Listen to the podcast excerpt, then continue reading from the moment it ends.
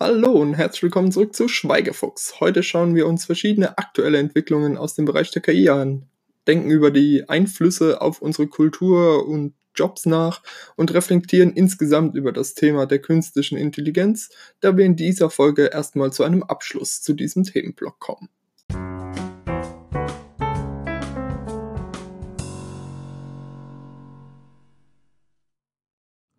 We're entering an era in which our enemies can make it look like anyone is saying anything at any point in time, even if they would never say those things.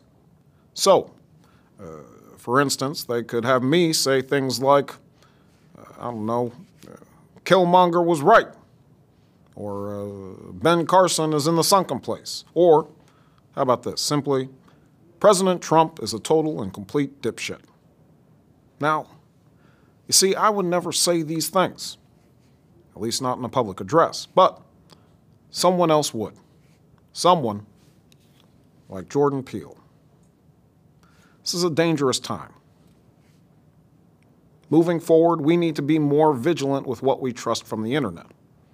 That's a time when we need to rely on trusted news sources. It may sound basic, but how we move forward in the age of information is going to be the difference between whether we survive or whether we become some kind of fucked up dystopia. Thank you. And stay woke, bitches. Was wir da gerade gehört haben, war der Schauspieler Jordan Peele, der über einen Algorithmus, der seine Stimme verändert hat und einen Algorithmus, der sein Gesicht verändert hat, es so hat wirken lassen, als hätte das Ganze gerade Obama gesagt. Das Video habe ich natürlich in den Show Notes verlinkt, um es sich einfach mal anzugucken. Die Technologie dahinter nennt sich Deepfake und ähm, die hat Anfang des Jahres ziemlich für Wirbel gesorgt, da es mit dieser Technologie jedem eigentlich möglich ist, der ja eine gewisse technische Grundkenntnis besitzt, der viel Zeit hat und vor allen Dingen einen sehr starken Rechner hat, ja, Hollywood-fähige Clips zu erstellen, in denen er Videos faken kann.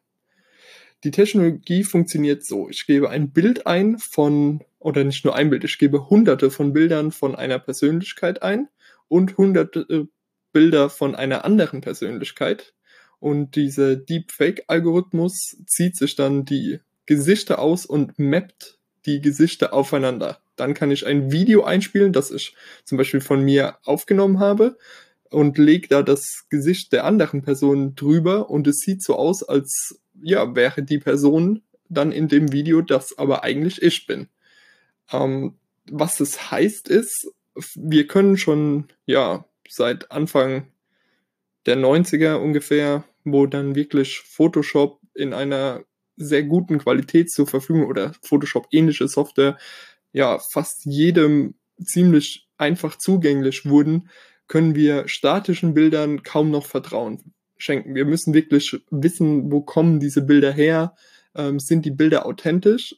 Aber bisher galt das eigentlich nur für statische Bilder, da das für Videos viel zu teuer war. Wir haben das zum Beispiel gesehen, als die als Star Wars in Broke One am Ende äh, Prinzessin Leia in ihrer alten, ja, als, als junge Frau nochmal darstellt, das hat mehrere Millionen, zehn, mehrere zehn Millionen Euro gekostet, um diese Animation zu hinzubekommen. Jetzt keine zwei Jahre später sind wir so weit, dass man das mit einem normalen Windows-PC äh, ja einfach machen kann. Das ist schon ziemlich krass, wenn man darüber nachdenkt. Und ähm, ja, gerade noch in Kombination dazu, wie man Stimmen faken kann. Das geht über einen anderen Algorithmus, der auch kommerziell mittlerweile schon angeboten wird, zum Beispiel von Adobe. Ähm, ja, kann man praktisch jedem jedes Wort in den Mund legen, solange man von ihm nur genug Bilder, Videomaterial, Audiomaterial zur Verfügung hat. Und in unserem Beispiel haben wir das eben mit Obama gesagt, dem einfach irgendwas mal in den Mund gelegt wurde. Andere Beispiele sind zum Beispiel IBM Blue, AlphaGo und Quake, also ja, künstliche Intelligenz oder ähnliche Dinge, ähm, ob IBM Blue wirklich künstliche Intelligenz ist, ähm, steht auf einem anderen Blatt, ähm, zeigen uns, wie KI in Spielen umgeht, mit einer klaren Struktur und wie hier KI immer mehr auch die allerbesten von uns Menschen in diesen Spielen schlägt. Das neueste Beispiel dazu war eben Quake, ein ja ein etwas älterer Ego-Shooter ähm, und der immer aber immer noch professionell als E-Sport auch gespielt wird und dort hat der AlphaGo Algorithmus oder das Team hinter AlphaGo hat einen eine Abwandlung des AlphaGo Zeros Algorithmuses ähm, auf Quake angewendet und hat einfach mal geschaut, ja, was, was sie denn erreichen können und haben es da auch innerhalb eines Turnierrahmens geschafft, extrem gute menschliche E-Sportler zu schlagen. Klar, es spielen nicht mehr viele Leute Quake im E-Sport, das heißt, das sind nicht die wirklich allerbesten Spieler äh, drin, aber trotzdem ist es ein, ja, ein sehr komplexes Spiel mit mehreren Waffentypen, mit ähm, mehreren Karten, auf denen gespielt wird, ähm, variable Ziele, die Menschen spielen ja auch gegeneinander und die KI spielt da halt auch noch mit rein. Also es ist kein offenes Spiel wie zum Beispiel Schach. Bei Schach weiß ich immer ganz genau, wo alle stehen und was alle können. Und das weiß ich eben in einem Spiel wie Quake nicht. Ich weiß zum einen nicht, wo meine Gegner sind und zum anderen weiß ich auch überhaupt nicht, was sie für Fähigkeiten haben. Also es ist schon beeindruckend, was da mittlerweile möglich ist. Ein anderes sehr verbreitetes Beispiel sind selbstfahrende Autos oder Vorstufen zum selbstfahrenden Autos. Das geht vom, von der Parkassistenz bis zu auf der Autobahn kann ich meinem Tesla sagen, so jetzt fahr du mal für mich. Ähm, das ist unheimlich, was unheimlich interessant und spannend, was da wirklich aktuell passiert und wie hier auch immer mehr Geld rein investiert wird, um diese Technik voranzubringen, weil die große Mehrheit, wenn sie mit dem Auto fährt, interessiert sich nicht für das Autofahren, sondern von, für das von A nach B kommen. Und da wäre es ja eigentlich schöner, wenn man in der Zeit ja mit Freunden wirklich gut reden kann, wenn man Filme schauen kann, wenn man lesen kann oder oder oder. Ähm, in der, auf der Autobahn im Stau stehen macht, glaube ich, niemandem Spaß. Und genau hier setzen selbstfahrende Autos an. Und zwar von Autoherstellern bis aber auch Google, die hier aktiv sind, Uber, der ja auch eigentlich nur eine nur eine Taxi-Plattform ist. Also hier sind ganz viele Player im Spiel und hier wird auch richtig viel Geld in die Hand genommen. Ein weiteres Beispiel für die aktuelle Anwendung von KI ist Kuration von Inhalten. Das passiert zum Beispiel so auf Spotify, auf Netflix, Amazon, Facebook, also eigentlich überall im Netz, wo man sich so rumtreibt. Hier werden Inhalte ja mithilfe von KI Algorithmen erstellt aufgrund von Relationen, was andere Nutzer mit einem ähnlichen Profil möchten oder typisch bei Amazon dieses andere Benutzer, die dieses Produkt gekauft haben, kauften auch. Dahinter stecken ähm, ja Data Mining und künstliche Intelligenzalgorithmen. Und hier wird auch schon ganz klar der Einfluss auf unsere Kultur. Denn wenn ich bei Spotify zum Beispiel immer nur ähnliche Musik zu dem höre, wie ich sie halt schon immer gehört habe, kann ich mich dann wirklich weiterentwickeln in meinem Musikgeschmack oder bleibe ich auf einer Stelle stehen?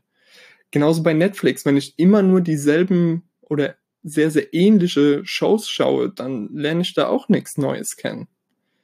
Ähm, das größte Beispiel ist wohl zurzeit Facebook mit seinen großen Problemen der, ja, der Fake News, ähm, ganz schlimmer Begriff meiner Meinung nach, und auch der Filterblase, die mir, sobald, sobald Facebook mal erkannt hat, dass man eine Meinung ist, einem nur noch Artikel dazu gibt, die diese Meinung verfestigen, die einen immer mehr in Verbindung mit Leuten bringt, die dieser Meinung sind. Das Ganze ist natürlich ein unheimlich mächtiges Werkzeug, weil ich mit Gleichgesinnten in Kontakt treten kann.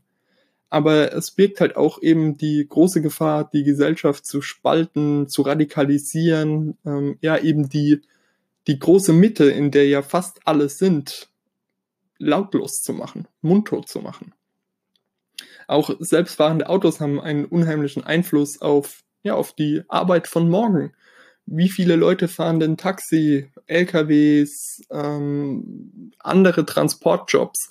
Das ist eine große Menge an Leuten, die hier, ja, ein Großteil von denen vielleicht in den nächsten 10, 15 Jahren keine Arbeit mehr finden können. Nicht aufgrund, weil sie irgendwas falsch gemacht haben, sondern einfach, weil es diesen Job nicht mehr gibt. Ein weiterer Beispiel, wie Jobs in der Zukunft beeinflusst werden, ist der ziemlich, ja, schicke und nette äh, Saugroboter, den ja viele, den es mittlerweile bei allen möglichen Einzelhändlern für unter 300 Euro im Angebot gibt, der einem dabei hilft, die Wohnung sauber zu halten. Der, man muss natürlich immer noch richtig putzen, aber er hilft zumindest so, das Gröbste einzudämmen. Und in dieser ja, in diese Richtung wird es auf jeden Fall weitergehen. Die werden nicht schlechter werden, die werden nur besser werden, die werden sich weiter verbreiten, die werden vielleicht in Büros Einzug halten und dann brauche ich vielleicht anstatt 15 Putzkräfte nur noch 5. Weil das Grobe ist schon erledigt und die müssen dann nur noch dort arbeiten, wo der Roboter nicht richtig hinkommt. Das ist ein, eine Veränderung und die von der wir noch nicht genau wissen, wie sie sich wirklich auf unsere Gesellschaft auswirkt. Ein anderes Beispiel ist zum Beispiel der Kaffeeroboter, der in den USA, der heißt Brigo. Der ist, ja, das ist eine Kette, in denen gibt's keine Mitarbeiter mehr. Da ist eine riesige Maschine drin. Und wenn ich den Laden betrete, fängt, fängt diese an, mir meinen Kaffee zu brühen, den ich, ja, die meisten Leute trinken jeden Tag denselben Kaffee. Also brüht mir die Maschine den einfach um, bis ich vorne stehe ja, ist mein Kaffee schon fast fertig. Und ich kann in jeden anderen Laden gehen und der Kaffee schmeckt immer gleich. Ist doch super. Ja, aber eliminiert halt auch die Arbeit für Baristas. Ähm, ja, genau, ist einfach so. Ein anderes Beispiel ist zum Beispiel gerade in China ziemlich groß. Und zwar ähm, hat Alibaba dort einen AI oder einen KI-Chatbot entwickelt, der sich Dian Xiaomi nennt und der für Kundenanfragen eingesetzt wird und täglich mit rund 3,5 Millionen Benutzern pro Tag interagiert.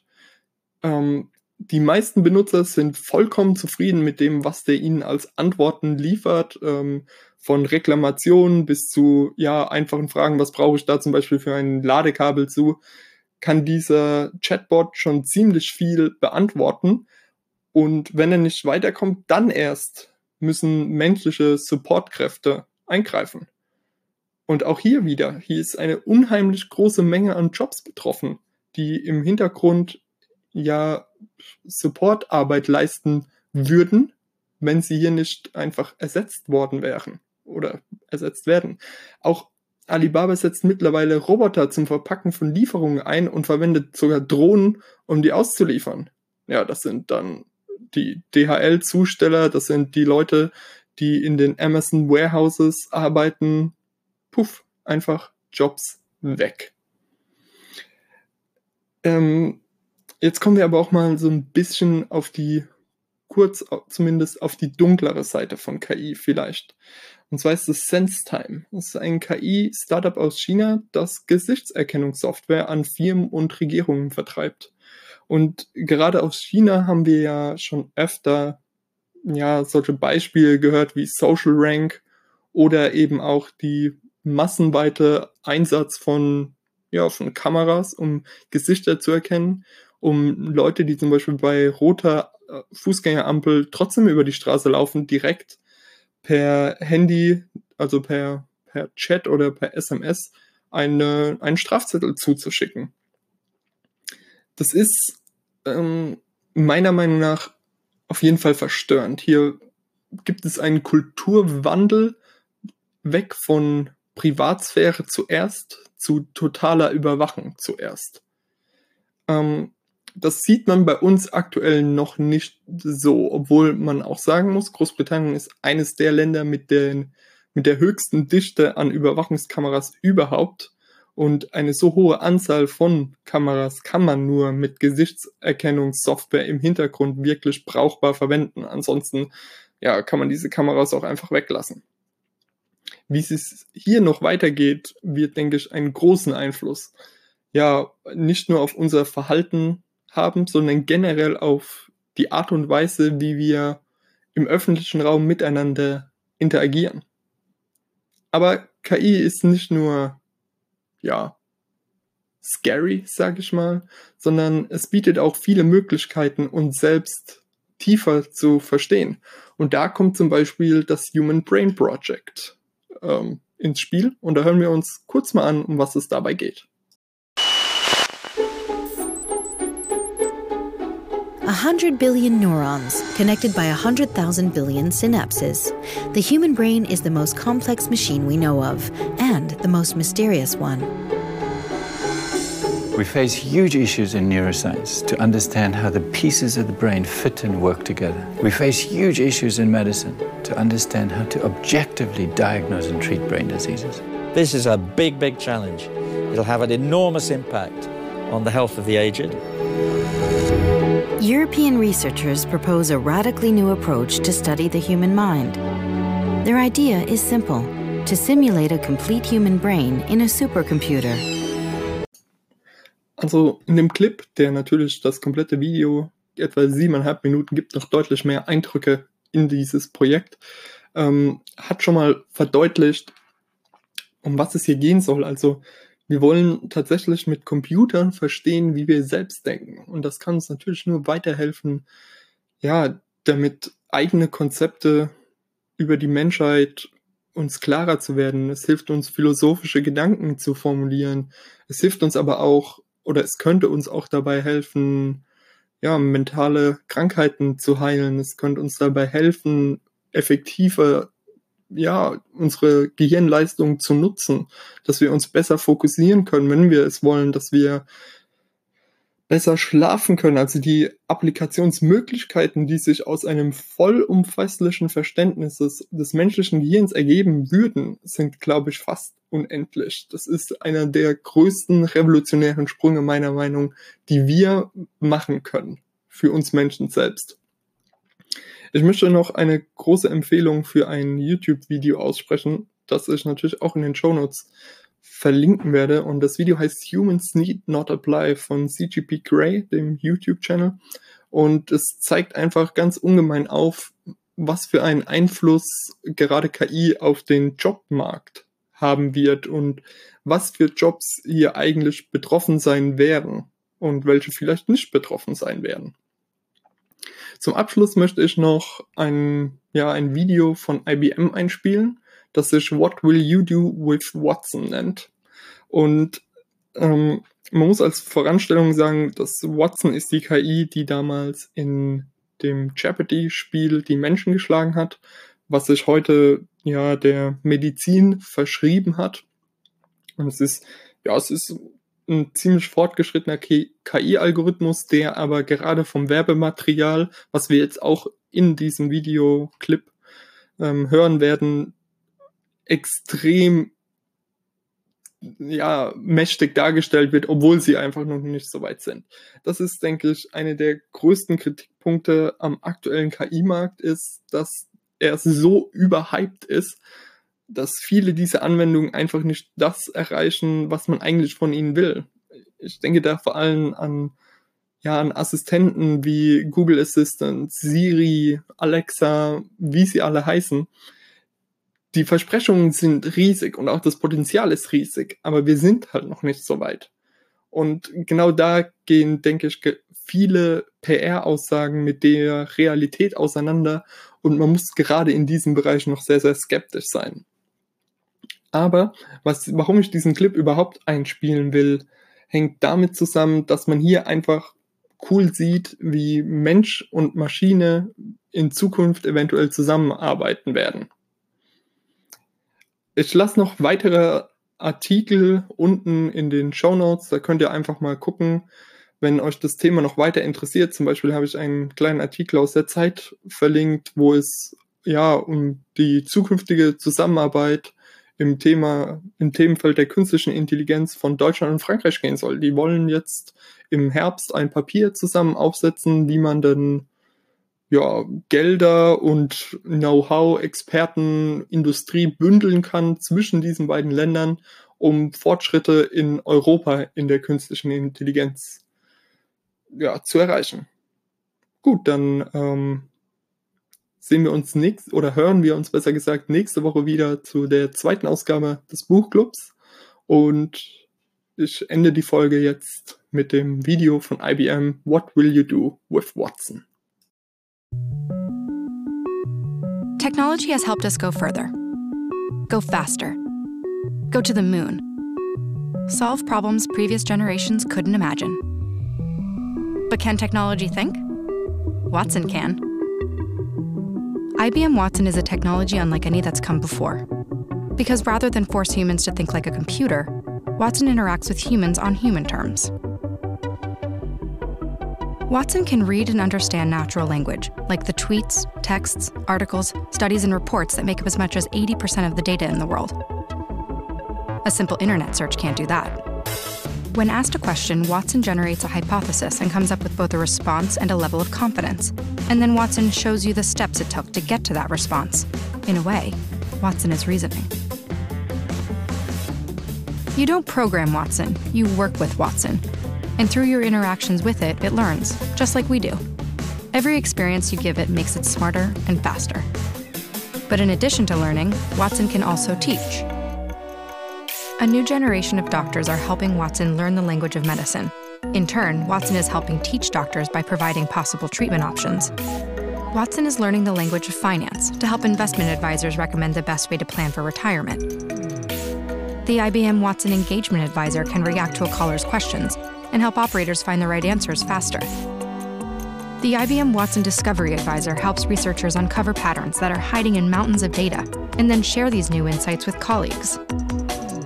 With Watson Analytics, you can ask Watson a question, and Watson can show you what the data means in a way that's easy for anyone to understand and share.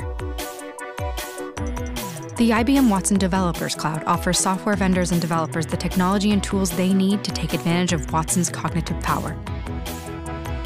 Accessible on the cloud, anytime. Watson needs you.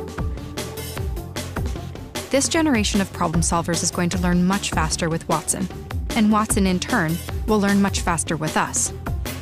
Developers will solve new problems, business leaders will ask bigger questions, and together we'll do things generations before couldn't dream of. What will you do with Watson?